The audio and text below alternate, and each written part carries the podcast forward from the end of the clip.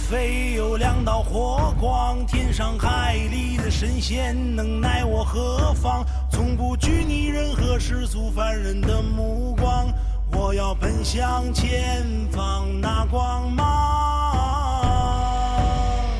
嘿，哈。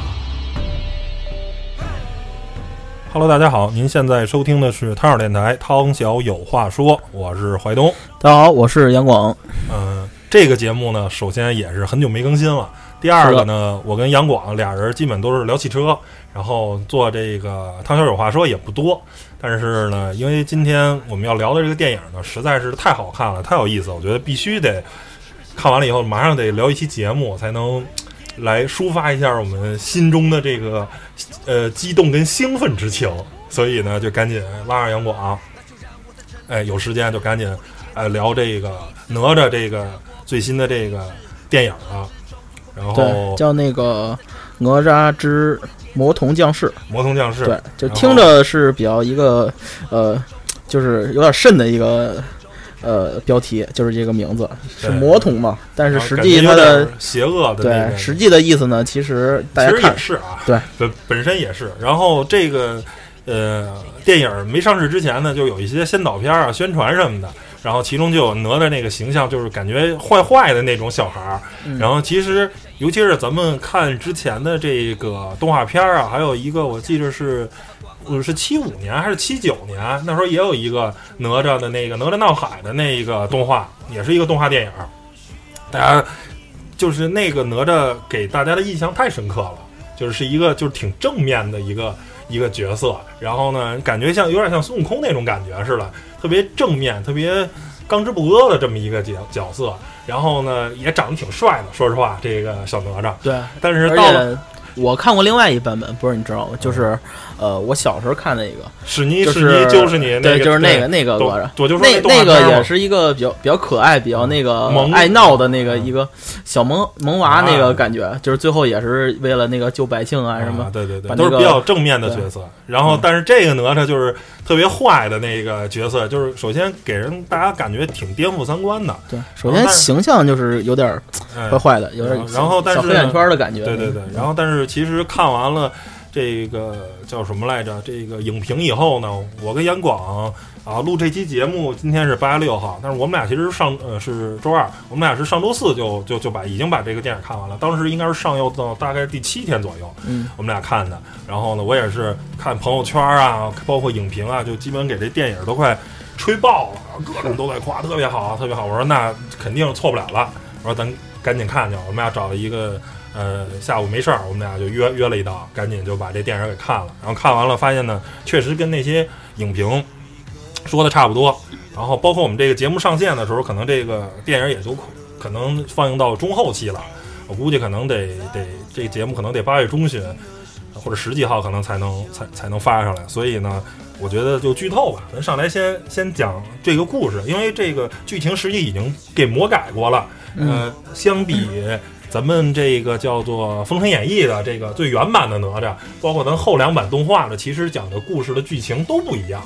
所以呢，我觉得咱们先大概把这个剧情给大家捋一下，让大家先了解一下剧情，因为也不怕剧透了。反正这个电影也也马上可能可能都快下下这个放映了，因为一般播就二十多天嘛，一个月。说这个说用这个天地灵气啊，然后孕育了一颗这个混元珠，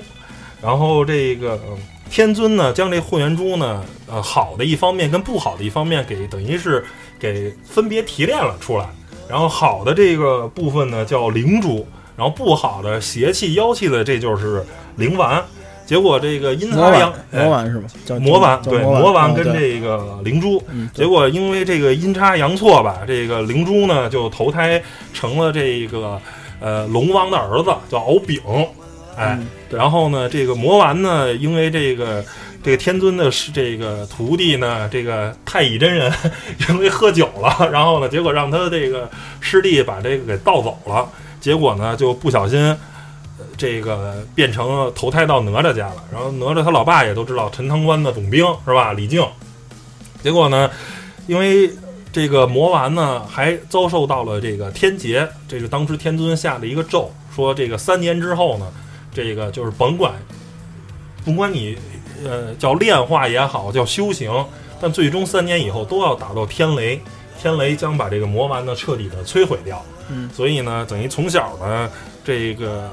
呃他爸他妈呢，等于说是有不同的教育方式，有的觉得他妈可能相对来说可能就属于中国家庭里比较溺爱的。说不能让这孩子，反正都已经是这三年以后必死无疑了，我就惯着他吧，娇生惯养，让他每天就过得很开心一点吧。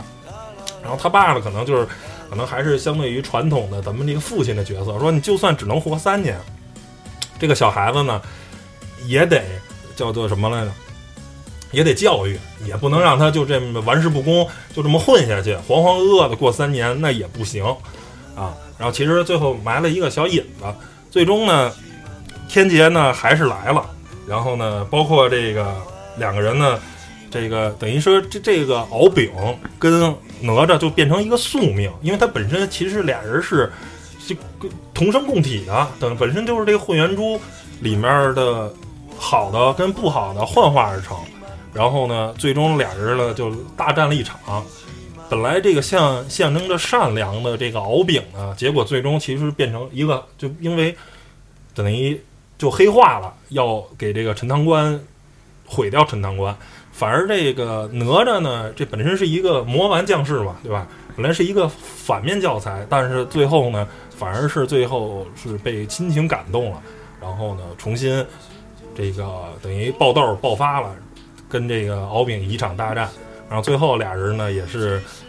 呃被天雷击中了以后呢，这个太乙真人拿出自己的这宝物。去护下来，最后俩人肉身虽然没了，但是呢，也算呃灵魂保下来，最后是一 happy ending，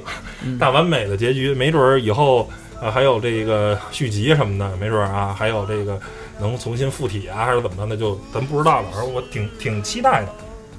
然后下面呢，咱就聊聊这个电影的这个具体的这个优点啊。我觉得首先可以先说这个电影最好的呃这个。呃，叫动画电影呢，我觉得最大的优点呢，首先是叫做去符号化，因为我个人觉得一个好的动画电影，首先是应该是拍给大人看的，嗯，就是说，对，如果是纯小孩，比如说像这个啊《喜羊羊灰太狼》啊，或者说是像这个《熊大熊二》那种是纯给小孩看的，就是看个热闹。但我觉得那个可能对于艺术深度也好啊，还是什么来说，我觉得，呃，就是太初级了。反而是你看，可以看一些迪士尼的那些特别牛的那些电影，比如像那个《玩具总动员》呀，是吧？好多这些电影，其实它你说是给小孩看，十几岁的、几岁的小孩看没问题，但是你给大人看也没问题，它也是讲了一个深刻的道理，它也是输出在向外输出价值观的。而这个如果是给成人看的电影啊。就是一定要是去符号化的，就是说好人坏人他没有那么简简单单的，因为咱们看动画或者漫画最简单的就是说简单的二元对立，好人就是好人，他没有道理的就是特别好，然后坏人呢就是坏人，也没有道理的。这个对于一个十岁或者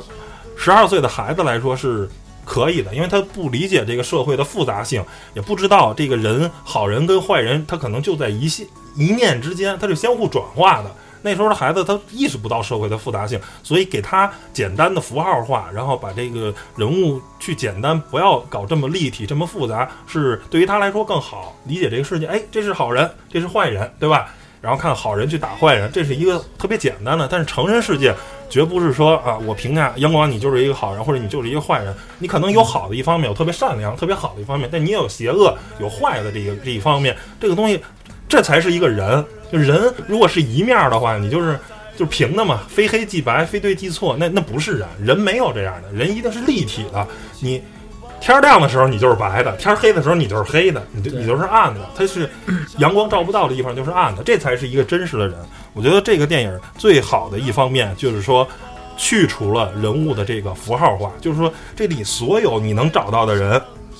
没有一个明显的说这个人是叫做。韦光正、高大全这样的角色没有，所有人你都能找到他的不好的地方。但是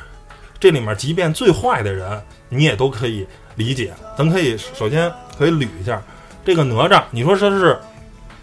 坏人吧？那肯定的，他是魔丸将士。但是呢，他这个从小因为接受到了父亲的这个爱，然后母亲的这个爱，然后慢慢的在变好。但是呢，同时呢，他的父亲母亲也是因为要一直斩妖除魔什么的，从小对他的关心又不够。然后他之所以真正变恶的话，就是让他真正的这个魔化了，其实是因为啊，他们那当地的村民从小就拿他当妖怪看。嗯，然后这个就扯出第二个这个电影，就是说消除偏见，因为他就是认为他是魔的转世嘛，他不好，他是个妖怪，所以他慢慢慢慢变变得恶化了。但是他最后呢，又是因为亲情，然后这个他爸本来是想用他父亲的命去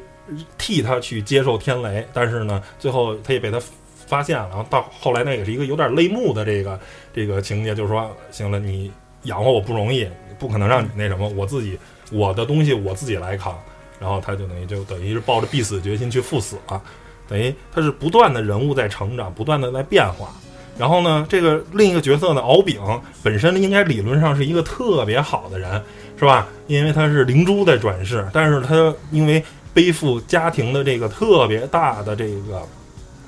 这个这个叫做什么来着？苦大仇深，因为他是龙族。龙族呢，被天庭美其名曰是封到了龙宫当龙王，其实是因为龙族当初啊降服了很多海里的妖怪，然后呢，实际把龙族也是封印在海里，就是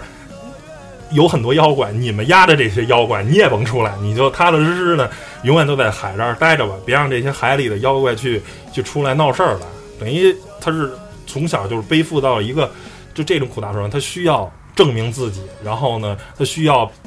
变被封官，然后呢，让龙族从此这个叫做，呃，翻天覆地，从此让龙族站起来，而不是被天庭这么这么永远压在海底，然后永远压在这个龙宫。因为动画片里描写的龙宫跟咱看《西游记》那龙宫完全不是一龙宫，是一个十八层地狱一直冒着火焰的那么一地方，根本就不是什么好地儿，对对吧？然后包括他刚才也说，父母也是有好的一方面，但是也是从小可能呃。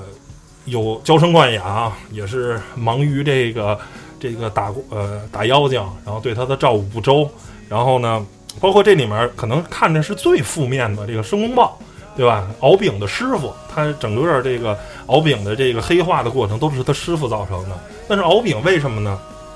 说敖丙就不能不说这个太乙真人这胖子啊，骑着这飞猪的这个这个太乙真人。他是一直受到这个这个天尊的这个宠爱，其实没什么本事。我觉得他其实挺废物的，不不不是特行。但是天尊把他那个各种宝贝，包括那个乾坤图，对吧？万里乾坤图、江山图全给他了，各种宝贝全给他了。但是因为申公豹他是这个呃豹子的这个等于是呃这个幻化而来，修炼了成人，跟其他这些师哥师弟们都不一样。最后他好像有一个十二徒弟吧，等于有一个。封的这么一个东西，就是可能是转正，说白了就是转正的这么一个机会，就给了这太乙真人了。然后这个申公豹就永远得不到机会，因为我是这等于是豹子幻化而人，幻化成人，我不是，我就说属于等于就根不种苗不红这个人，所以呢，永远都被人歧视，就是有点种族歧视那种感觉似的。就是他是也是想特别得到天尊的这个认可。包括这个太乙真人，你觉得可能是一个挺好，其实他又不是贪酒，不是这个，是吧？有点不负责任。当初等于这个也不会让这魔丸转化成哪吒身上，对吧？就会把这灵珠转到这个，等于每个人他都有缺点，每个人也都有优点。这个当这种人物的设定的话，拍成了电影，拍成动画电影，就非常非常的高级。就每个人都是有成长的心理路线，就每个人选择的事儿。甭管是好人还是坏人，甭管是做的好事儿还是坏事儿，都是合理的，所有的东西都能解释通，而不像那种简单的符号化的对立化的，就是好人为什么这么好你不明白，坏人为什么这么坏你也不明白。这个电影动画电影哪吒，就整个的把这个剧情全都能说得通，我觉得这一点特别特别的好。阳光，你觉得呢？你看完了这个，这个这个这这个电影，你你是什么感受呢？就是。在拍的不错那方面，我觉得他就是是这样。呃，像以前咱们小时候看的动画片儿，呃，长大了看可能会觉得幼稚，但是这种动画片儿，它已经不能说是完全一个像咱们以前认识的那种，就是呃给小孩儿看的，或者说是呃讨趣的、可爱的这样的。我觉得就是导演呢，他还是不管是导演还是编剧，他是一个成熟的人，就是他不是一个给小孩儿写东西的人，就是说，就是他是想抒发他自己内心的东西，或者说他经历了一些人和事，他才能编出这样的人物故事，或者说能导出这样的人物情节和这样的电影。嗯再把它孕育到大家耳熟能量能详的这个呃哪吒这个事儿，因为它本身讲上了一社会的事儿，因为是它本来是个神话，它也不是真的。嗯你怎么改呢？对它肯定跟咱小时候看的不一样。嗯你也不能说啊，它完全啊说破坏了我们的童年呀，怎么着的？它还是有一些动画感的，但是他表达的东西还是表达给大我觉人首先，呃，该给小孩的那些搞笑的桥段什么的，那些让大家看着好玩的那些东西，这都有。这些东西它，它对于动画片来说，它是合格的。同时，它是一个拍的也能给大人看的一个有寓教于乐的这么一个，就是你最后看完了吧，就是咱俩能在这儿坐着聊期节目，就说明这个动画片就不简单。对，不是你而且我不是你傻看，你比如像看《熊大熊二》或者看《喜羊羊灰太狼》，咱俩 绝绝没绝对可能不可能聊起节目。你不没什么可说的嘛，对吧？那就给小孩儿五六岁的小孩儿看的嘛。你要觉得咱俩要是十岁看，没准能聊一期节目。对吧？你现在都三十了，你还能做聊期节目，还能刚才说了这么多，那这个东西一定是给拍给成人看的。而且我记得就是电影最后一部分不是，呃，好像讹讹着被那个雷天雷天雷劈死，就是没劈死，就是肉身劈坏哎了。他露身没了，只对只留下灵魂。他好像拿那个宝莲那个炉子，对还是那个钵，反正给包括给保护下来对。，包括他的父母，呃，保护他的时候，或者就是那种感情，尤其是他的母亲。然后我记得你跟我说说，呃，因为咱俩也没没有，就是现也没有结婚，还没有小孩嘛，嗯，就是你你我记得当时你们说，如果咱俩要是就是如果就是比如比如我结婚有孩子了。就是有了孩子，你才能知道，呃，当时的那个情景，你就会就是就更会被最后因为的那个我当时看到朋友圈里嗯这个很多这个母亲吧，然后说就是说有泪点，有有笑点嘛，就是说有的可能哎确实被感动了，然后呢落泪，但这个东西我没有小孩儿，然后呢我体会不到，但是呢也确实啊，当初那一瞬是触动，但我相信如果我有小孩儿有孩子的话，可能也会被当时那个情节所感动。对，因为就像最刚刚才你说的，就是你也会理解为什么他的父母会这样会这样做，他的其实我觉得他的爸爸为什么会是一个特别现实的。你比如说，其实哪吒从某种角度上，他就是一留守儿童嘛，对对吧？就是父母很忙，就是你在城市里，你父母最起码也是朝九晚五。每天可能也是爷爷奶奶、姥爷姥姥带，然后可能在出差什么的，可能见面的机会也不是那么多。那更多的在中国的这种现实问题，就是说农民工打工，那只能留在老家，那可能一年就见那么三五回，这就是一留守儿童嘛。他的哪吒的父母也是每天因为在陈塘关要要御敌嘛，要打这些妖怪，然后呢，从小可能对哪吒的这个时间的照顾就不够。对吧？所以呢，可能从某种角度上，他可能是缺乏了一些父爱跟母爱，然后呢，可能又因为可能父母之于他缺失了父爱跟母爱呢，又产生了溺爱，对吧？就是要 要星星不给月亮，然后可能又又又又那什么，然后最终让哪吒变成了一个这个妖童，变成了一个坏小子，是吧？小坏蛋儿那种感觉的那么一个角色。但是最最终他还是呃，导演也埋下一个伏笔，最后大家才知道，原来是他爸要了一道符，要替他儿子去承受这个天雷，对也转换为就是父爱和母也也能讲讲爱的这种。讲他的就是父亲为什么要要要要，就是母亲让他就是说开开心心活三年就行了。那父亲为什么要感化他？就是说拿我的命换你的命，你以后好好活着，你以后千万别别别真的变成一个坏小子，变成一个魔童，你好好活着，我拿我的命去换你的命就完了。是的，最后其实也是转换为一个大爱，嗯，是吧？然后也是最最后也是你你说的是，呃，每个人物也都是最后为什么有这样的结果？每个人物都有自己的目的，都是没有办法才被自己逼成，比如申公豹，嗯呃，不受到人的那个不受受到到他师傅的认可认可。其实他师傅也有罪，你他是一个豹子。啊、你就认为他是妖怪，你还收他为徒，你不是就是为了感化他，让他那个对，你就呃变变成神仙吗？结果你认识认可一猪，不是那个太乙真人不是猪，对对对。他的那个哦对坐骑是猪。对对对那那那玩意儿不是说可以根据个人属性而变成不同风火轮嘛，风火对，轮，哪吒一碰是风火轮，他碰就是猪，所以刚刚才我也胖子，对对对，太就是里边形象是一胖子。其实天尊那儿就开始错了，然后就是导致了后来一系列的错，包括最早就是那个魔丸跟那个那叫什么灵珠，他的那个呃原原来的对给给给调包了嘛，对然后给包括包括这些事，如果天尊没有对申公豹，呃，这么就是看不起，其实申公豹武就是包括法力什么的，比那个天尊那个那叫什么那个比那个太乙真人厉害，比他厉害，对。对。然后你因为他不服嘛，就是你是你又不行，你你你修炼又不努力，然后呢，天尊还这么爱你，然后天尊还把他一堆好宝贝全给你了，到我这儿什么都没有，对对吧？你就是就相当于这个是吧？师傅徒弟，就是或者说是你换成公司的领导，对吧？这是一没能力的员工，而且我给他各种的溺爱，然后公司什么资源都批给他。我是一特努力，我是一特认真的，可能就因为假如我是等于收购过来的，我不是这原始公司的，我是给别的公司并购过来，然后我回来到这部门了，或者我他就是因为干的年头多啊，是可能是亲亲信，我这因为年头少，刚来两年，但我明明能力强，结果呢，领导各种对你的不认可，然后你想做的事儿领导都不批，然后他什么事儿他干的乱七八糟的也批，这其实这个就是隐喻的现实生活嘛，就是为什么你能这么多人看着这个电影有共鸣？它其实对它我觉得是很很很真实的生活。我觉得你刚才说的那一点，咱俩都有共鸣，你知道吗？对啊，我我很有共鸣这些东西，就是我觉得这个电影就是它可以把生活好多事儿都让你们，包括是这样，这只是以父爱动画片儿、以哪吒这个神话故事最后来展现，实际讲的都是咱生活上的事儿，就就生活中它就是这样的嘛。对，其实我所以我觉得咱为什么咱俩会聊这一期，真真是觉得呃有共鸣，太感同嗯太感同身受了。除了孩子那段没有啊，对啊，对对，以后生完生完孩子再再再看一回，我觉得我觉得又不一样。对。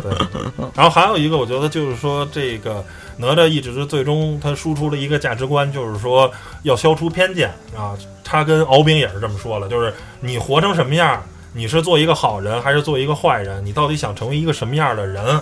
不要在乎别人眼光，你发自你的内心啊，就 follow your heart 的，跟着你的心去走。你想成为一个什么样的人，你就去努力成为一个什么样的人就行了，不要别人的这个歧视的目光或者你看不起，就误解无处不在。我们生活的这个社会就有各种各样的误解，这里头所有的人可能都会被误解，但是最终你活成什么样的人，你是神仙，你还是妖，是你自己取决于你做了做的什么事情。对敖丙是一个本身那么正面的一个哇，形象又好，倍儿帅，你绝对是按现在说小鲜肉的这种吧，对对对，巨帅的一人，然后出身呢也不错，龙王的龙王的这个孩子，但是呢，因为天庭首先其实对龙族就是一种偏见，认为他们，你想就跟咱说了，你想这个这个，假如这个王哥。把那个谁谁谁给打了，假如王哥把张哥给打了，这张哥就是我们当地有名的大流氓，他比流氓得还流氓，他能才把流氓给打了，就是你也怕他，对就实际上叫龙王，这也是你想那底下一那个海里有一堆妖怪，结果这个龙族把这些妖怪都给降服了，那他就得比妖怪还厉害。其实这个有点像超级英雄，就是包括复仇者联盟最后在讨论的是，超级英雄是啊，在咱们地球上是无敌的，然后他能打坏人，那谁来制约超级英雄呢？对吧？那超级英雄怎么办？超级英雄如果有一天办犯坏做了坏事呢，那谁来制约超级英雄？因为没人能打得过超级英雄，这个也是，都是从实际天庭最终也是给他强行给龙族都落在那个柱子上了，等于可能没准就是金箍棒，其实 其实就是拴上了，就是看有铁链子，然后铁链子，然后嗯就被牢牢的，就是你美其名曰啊，刚才也说了，美其名曰啊，你们来镇守咱们这个龙宫啊，来镇守这些妖孽，不让他那个，实际就是给你也困在这儿，你们谁都甭走，你们踏踏实实都在海里待着吧，谁谁也不要出来上那个人世间来，等于这个敖丙是也是从小就是背负着这个家族这个种族的这个这个这个深仇血泪史，然后呢被人各种的看不上，而且首先这些老百姓其实也是怕龙族，因为这个敖丙这个角色刚一出来的时候，他因为他有角，他其实是戴着帽子的，是因为他头上有角，不能让人看见啊。有角你是龙族，你也是妖怪。其实这些这是一种众生相吧？这些就所谓的陈塘关的一些百姓就是众生相啊，哪吒也是坏人，然后也是妖，然后敖丙龙族也是妖，就各种的妖，特别的就是所谓这种愚民嘛，对吧？就是就是这种感觉。对，但是嗯，接到一个细节嘛，然后老百姓其实也是看到那个哪吒，比如说他其实是救了一个孩子，里边有情节他是打败那个什么水怪之类的，然后把孩子救回来。了。老百姓当他是妖啊，他以为是他把孩子带走了。包括最初他小时候，就是哪吒特别小的时候，当时可能也就是就看着年龄啊，因为最后那个哪吒大概是七八岁，那个时候哪吒看着也就一两岁，有一个小女孩儿想跟他玩儿，对然后呢，结果呢赶紧给抱跑了，然后呢，就是本来哪吒后来长大了欺负的那些孩子，其实是当年就欺负他的，对对对对。他其实这个也就是所谓的咱中国传统的这种因果报应吧，对对吧？其实最后都是相互的这个，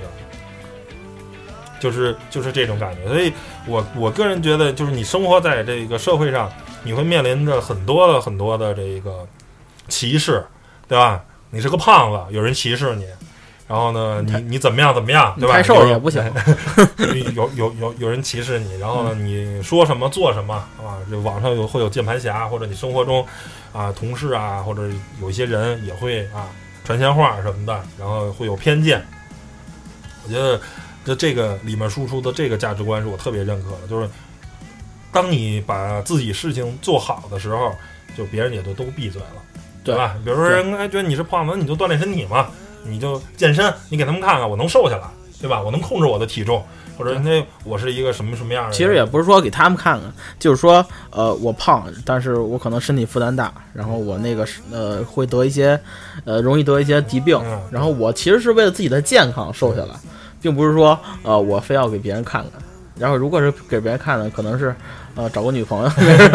是吧，给他看看。然后其实对别人嘛，我胖我愿意啊。有的人可能就是他，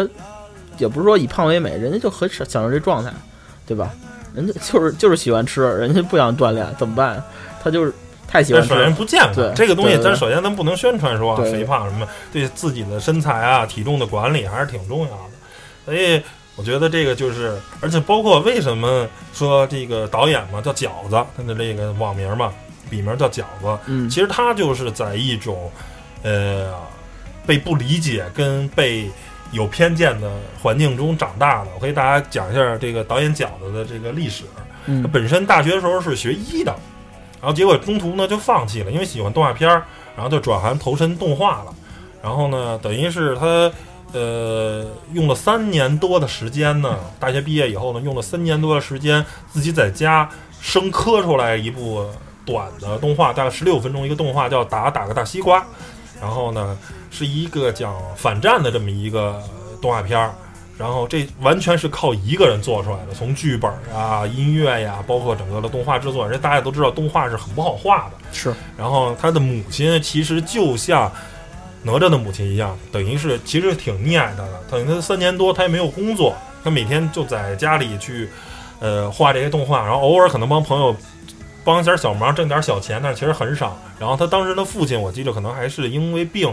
去世了，还是离婚了，我忘了，反正没在他身边，主要就靠母亲的退休费，好像一个月有一千多块钱。嗯，然后就是等于是扛了这三年多。嗯，而且他妈他妈其实也不容易，对这这点钱，其实很难啊，也就虽然可能是够吃了十年前、十多年前的事儿了，但是其实而且是在四川，但是想想其实也是挺难的。包括他为了画动画嘛，大家都知道动画片儿对电脑要求比较高，你说你便宜的电脑这玩意儿真不行，真画不了，真是卡，真渲染不了。然后他母亲也是省吃俭用，可能给买了一个万多的电脑，然后呢，就是等于是帮儿子圆梦。然后呢，结果呢，画了动画以后呢，在全世界各种这个动画。然后得奖，其实等于是就是小有名气了，但是给他饺子导演的这个实际呢，并没有生活带来特别大的改变。就是按咱特别完美的想法来说，哟，那这一个动画等于是一战成名之后，可能就有投资人让他继续做独立电动画了，然后让他就成功了。可能这可能这个哪吒这个电影可能好几年前就面世了，但实际上并没有。后来他的整个六年的时间。都是一直在画一些叫客片儿，就是属于按咱们就是行活儿，可能人家有一些动画的需求啊，有一些其他的业务上的需求上帮忙，而且尤其是他生活在我没记错是好像在成都，嗯，四川，四川成都还是哪城市我忘了。然后呢，那边呢，其实跟北上广还是比不了的。那边就是动画的，首先呢，这个业务也比较少，跟北京不一样。假如你一摄影师，你在北京可能想找他拍拍摄这种工作，可能比较容易啊，活儿比较多，但在当地就比较少。你做动画设计什么的，同样面临这样的问题。然后等于说是也是挺不容易的，就呃浑浑噩噩的，就这么六年，可能也没挣到太多的钱，就这么就这么一直就这么晃晃悠悠就晃下去了。然后包括很多人。其其实也是大忽悠，以为就是想拿着他之前的这个拍大西瓜的这个打个大西瓜的这个动画的这个资源去骗空手套白狼去套新的资本，然后帮他弄，实际上也不是真心投资，是在拉着脚子去找别人。反正最后这六年，这个也是浑浑噩噩，最后反正是一个可能应该也是有贵人相助啊什么的，终于找到了资本，然后呢有机会再拍这个哪吒，然后包括饺子在这个哪吒这个。呃，做完了以后接受采访的时候也表示，嗯，还是预算很少，就是有些时候他明明能做得更好，这些画面呀什么的这些东西，因为动画这东西是很烧钱的，每一帧都是画出来，是的，是的，每一帧都拿电脑做出来，它跟电影还不一样，就是有些东西可以做得更好，然后呢，因为。嗯，预算有限，所以他只能找国内的比较小的、比较一般的工作室，他也没法请到，可能说像美国特别有名的梦工厂，对吧？那些顶级的动画工作室，那可以，那可能人家一一秒钟镜头可能就是要你二三十万人民币，你付不起，你可能预算假如一秒钟只有。两万块钱、三万块钱，只能找国内的工作室，而且就算找国内工作室，还不能找最好的工作室，还得找那一般的工作室，然后反复的磨、反复的改，最终也是历经了反正两三年的时间，我记得才把这哪吒最终啊做出来了。但是一战成名，现在的票房应该是十天左右吧，应该破二十个亿了。对，呃，如果顺利的话，应该是一个月的时间，应该三十亿肯定没问题，然后四十亿加，我觉得可能也有希望。四十亿加的动画片，那就是一个非常夸张的了。因为之前的国漫大概也就卡在十亿左右了，然后超过四十亿票房的一个动画电影，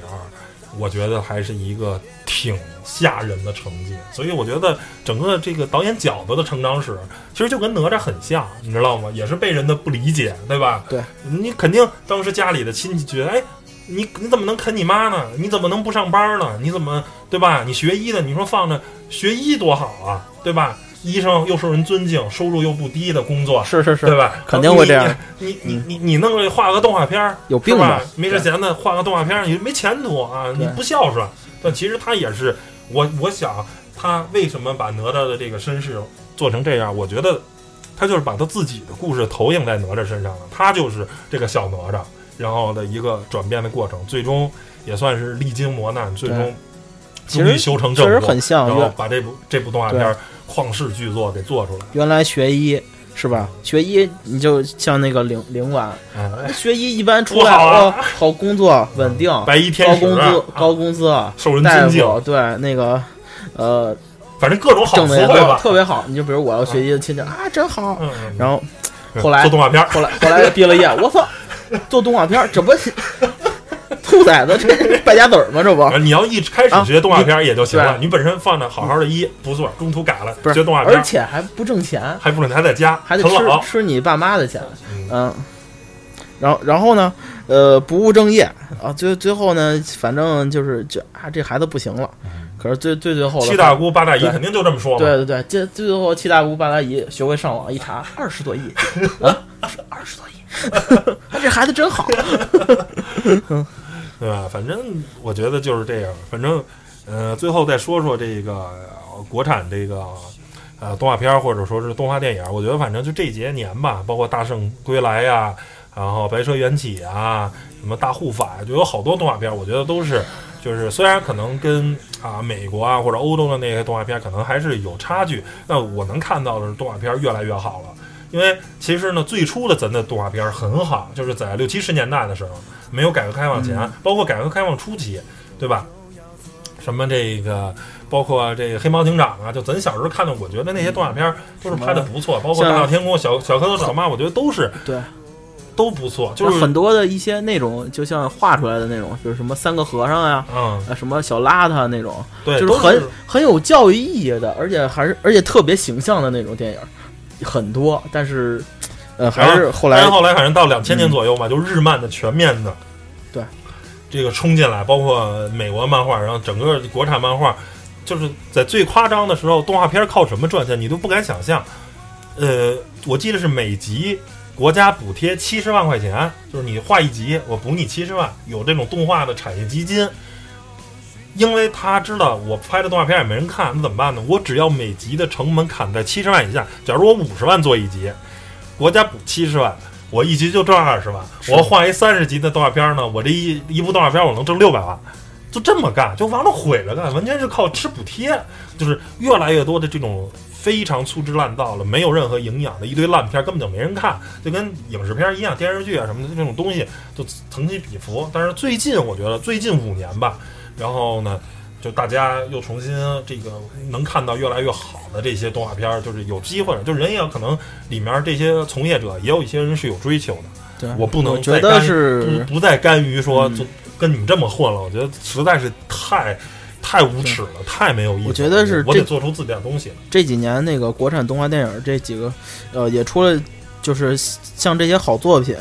像大人归来啊，大鱼塘，还有这个这个哪吒这些，他也给这些专心做动画，可能就是有心思去做动画，或者去做工作室啊，或者说呃帮着画一些动画片儿、画电影啊，这些人让他心里燃烧起一个呃，就是哎，我们这行上也有戏。他可能是没人转行了，帮人设计网页去了，或者说呃，我就接客片儿我就接点小片儿就给你画画得了，我就心里没有那个接商业单了，就就是我我我也不做原创了，接商业单就完了。其实能力是有的，他可能心里就是没有那个创作欲望，因为没有机会，对，没有生存空间。主要是没有，就是咱说白了就是没地儿赚钱赚钱去。就是我我在给人呃弄得再好，我也抒发不了我就是真真正的。关键是这个东西吧，对，就是可能以后会单门聊一期乐队的夏天。然后呢，跟乐队还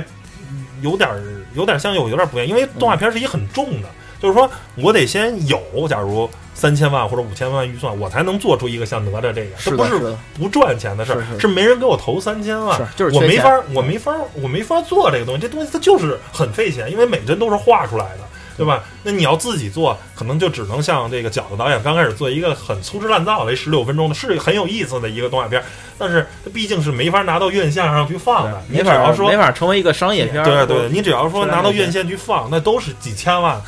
计的这个投资，那少了可能三五千万，多了可能没准就一两个亿的投资，他就得用这么多钱，没办法，因为这玩意儿它就是很烧钱的玩意儿，它跟包括现在网大。网络大电影一部还得几千万，那何况那动画片是画的了，一帧一帧画的，那没办法。所以他就就这样，我觉得反正也是，就是电影市场蓬勃呀，然后文娱市场蓬勃了，然后也给这些电影大家这个中国动画的这些人呢又燃起了这个新的希望，觉得大家有希望了。原来这种模式就是说，大家可能一要不然就骗补贴，要么剩下的就是好莱坞、迪士尼拍什么好东西，我们直接引进来。哎，当二道贩子一赚钱就特别好，要么就原来那种抄袭，要么就抄袭特别多。比如原来日本拍过那《甜甜火烧虾》，咱这儿可能拍一高铁侠什么的，也是那种完全剧情就是仿的，人设都差不多，就是抄，就完全都是抄袭。整个这个行业的乱象特别特别多，这是我不想希望看到。我觉得也是所有的，甭管您是动画电影的从业人员，还是咱们对于普通观众来说，那谁不想看？属于咱自己的，就是可能对于中美教育是完全不一样的。美国人拍不出像哪吒的这种东西，对，他他是有另一种的方法在诠释的，对，跟咱这儿不太一样。咱这儿中国人有更多中国人的对于家啊，对于人的这种价值观，就是我们还是看中国人拍的，对，拍给中国人，而且那个更能理解。美国人毕竟还是有文化的代沟跟代差的。像那个功夫熊猫，你都都看过吧？你哎，每每次我看，我就感觉是个那个美国什么好莱坞看的那电影，虽然是中国的元素，熊猫啊，什么武功啊，那就是标准的，就是标准的，就是你它的内核实际上是讲述美国人的价值观，它讲述是美国的故事，对，它只是披了一中国的老虎啊，还是还是个人英雄主义，那几个什么五虎都不行，就熊猫得把那个 BOSS 干掉，超级英雄，其实就是一就是个人英雄主义，跟美国那个文化一样。对对，跟钢铁侠你说有什么区别？根本什么中国是中国熊猫，什么就是美国人把中国熊猫偷过去养了几年，然后再拍个电影。嗯，行吧，我觉得反正关于哪吒的这个呃这个这期节目聊到这儿就差不多了。然后呢，反正最后呼吁大家，如果您没看的话，然后如果现在还我们播出这个节目的时候，它还在上线的时候，您又没看的话，真的真的可以去支持一下，真的拍的特别好，非常值得看。啊，如果您看过的话，愿意二刷三刷的话，费的，对对，愿意留言咱讨论也都可以，这都没毛病。然后大家可以有机会啊，也可以去翻翻其他的一些，就这几年不错的。然后，但是现在很多都有网上都有那些正版资源，优酷啊、爱奇艺啊都可以正版的用 VIP 的方式就可以看。我觉得大家可以看看，就现在的中国的很多的最好的顶级的动画电影，已经比呃之前那几那个十年前要好得多了。虽然跟欧美还是有差距，但是呢，我觉得差距正正在缩小。就像咱们的国力来说，是说我们的人均 GDP 可能跟美国相比还是有很大的差距，但是呢，我们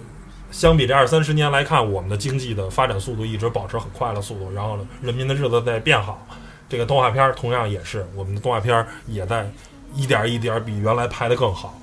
行吧？支持国漫吧，大家支持，好吧？谢谢大家收听本期节目，拜拜拜拜。